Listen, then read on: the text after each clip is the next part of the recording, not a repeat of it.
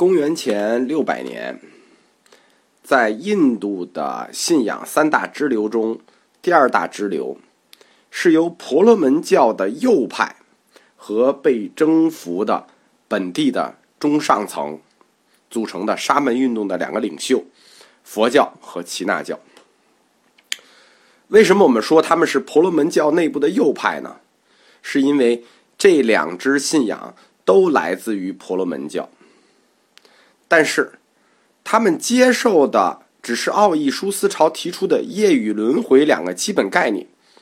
对于婆罗门教的正统，他们都是否认的，比如吠陀权威，比如种姓制度，而且他们传教也不用梵语，他们用那种民众的俗语，就是东摩羯陀语。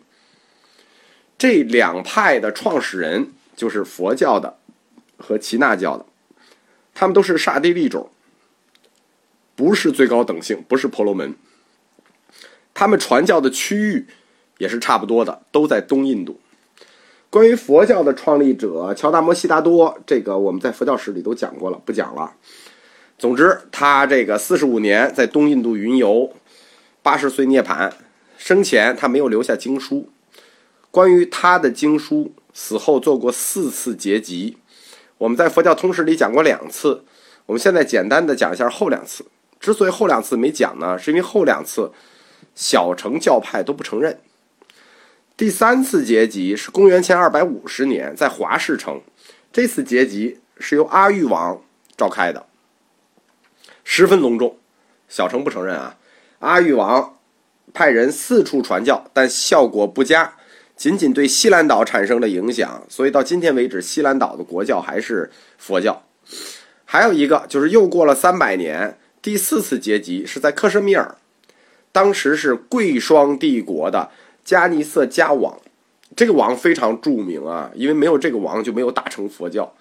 此时佛教就度过了部派时期，在这次结集正式分成了大乘佛教和小乘佛教，所以小乘佛教也不承认这次结集。原始佛教在第三次集结的时候，它已经成文了。被带入了这个西兰，就是已经有文字了，贝叶书。由于他走的路线是南传的，所以我们也称这一支为南传或者是南藏。我们重点说一下耆那教吧。耆那教它是要比佛教早一百五十年到两百年的，就耆那思想出现的非常早，在公元前七世纪就出现了，比佛陀要早一百五十多年，比他出生要早一百五十多年。但是他直到公元前六世纪，到传教士大雄的时候，耆那教的思想才真正的定型。大雄，他原名叫做摩哈维拉，他出生于恒河中游的一个大城市费舍离城，他的年代比佛陀早，而且他也是刹帝利种姓的。这个故事差不多，他也是个王族，他也是弃家，就是这故事跟佛陀是一致的。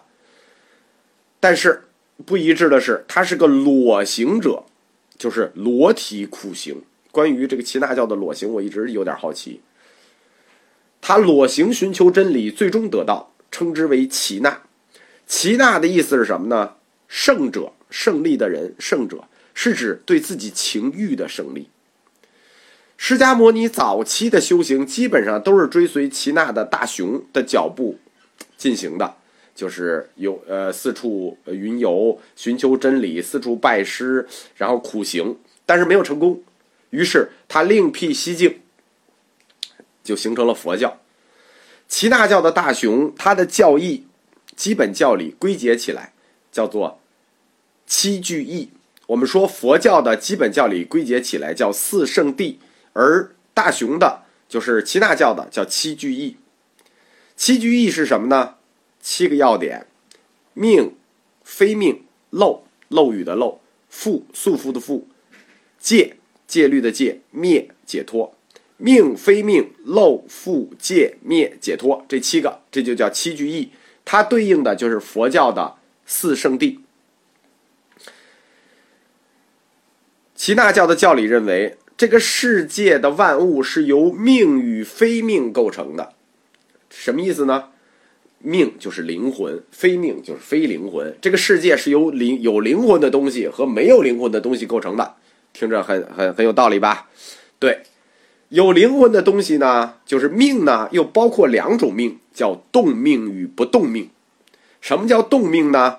这很简单啦，人、动物这都会活动，植物也算动命，人、动物、植物这三种都叫动命。所以耆那教它最后它不光是不吃肉啊。它这个菜，它也就最后不吃了。就是人、动物、植物这三种是叫能动的命。什么是不能动的命呢？地、水、火、风四大元素，这属于不能动的命。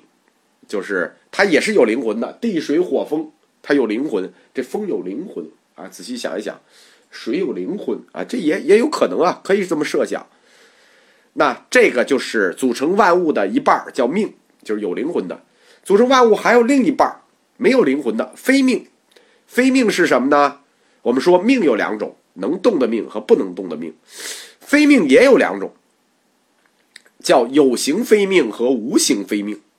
什么叫有形非命呢？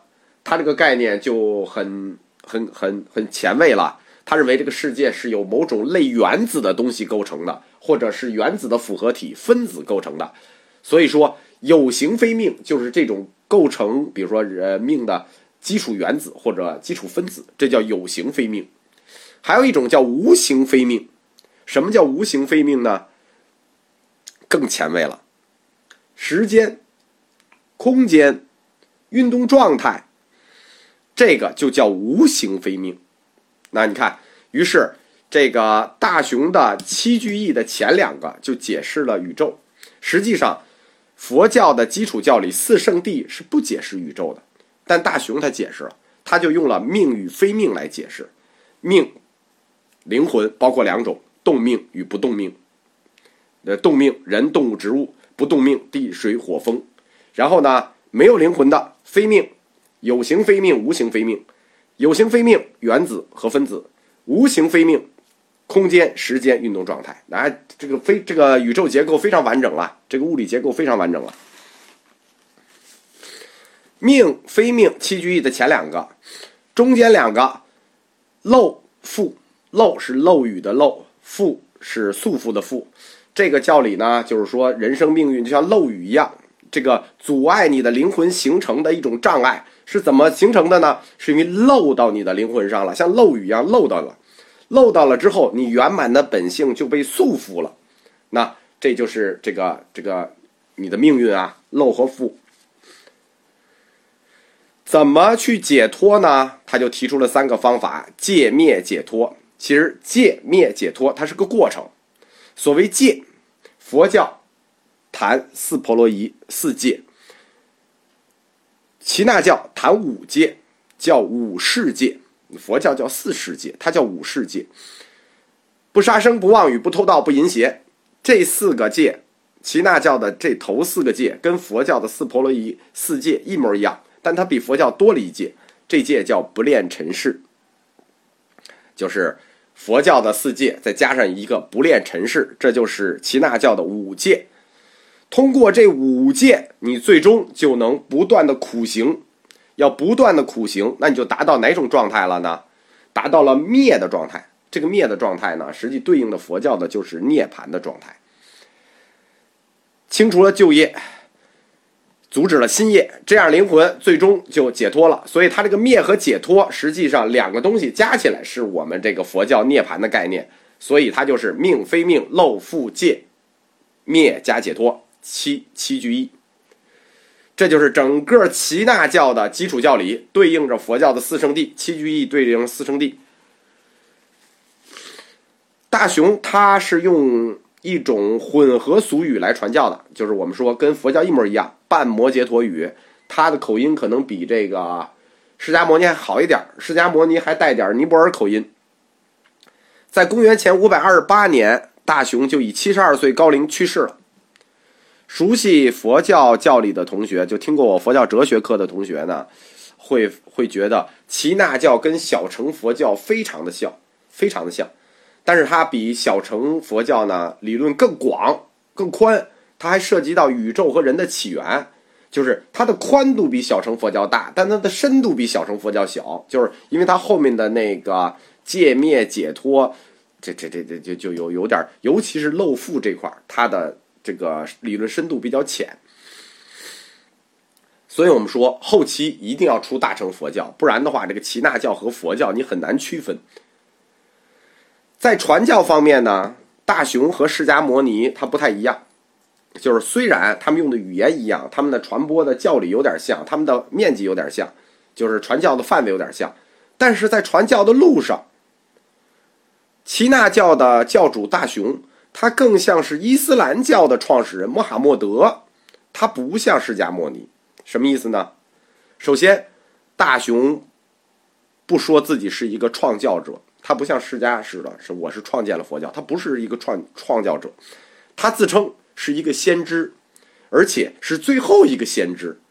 就是说，在耆那教的这个故事里头呢，人类有二十四个先知，二十四个得道者。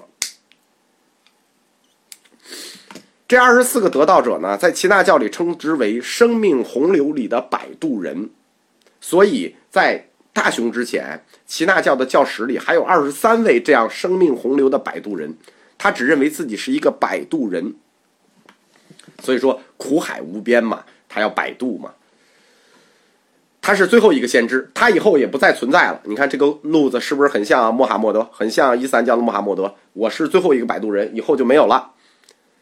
耆那教先后呢分成两派，跟佛教一样，就是小乘与大乘。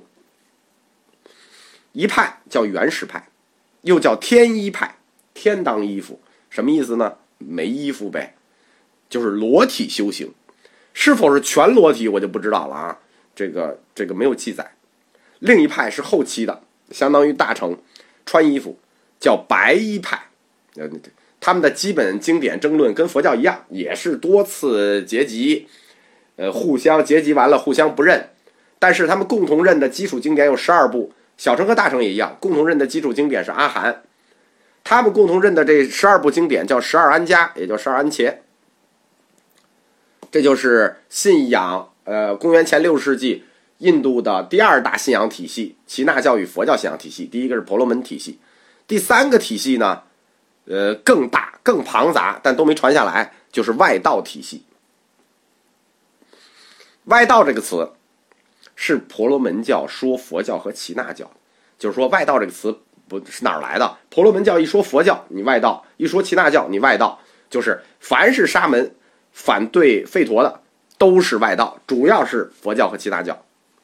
后来这个词。佛教和耆那教觉得很提气，哎，你们是外道啊，所以这个词佛教和耆那教也用了，用于指其他学派。大家注意啊，佛经里提到的外道是不包括婆罗门教的，因为他们对婆罗门教，他们早期他们势力没那么大，对婆罗门教很尊重，所以不敢叫婆罗门教外道。后来这就形成了印度宗教学里的一个传统，就是互称外道。用我们的普通话讲呢，就是互相叫对方反革命。比如佛教修行里头有一个八正道啊，正进、正定、这个正命，这个这一系列的正八正道。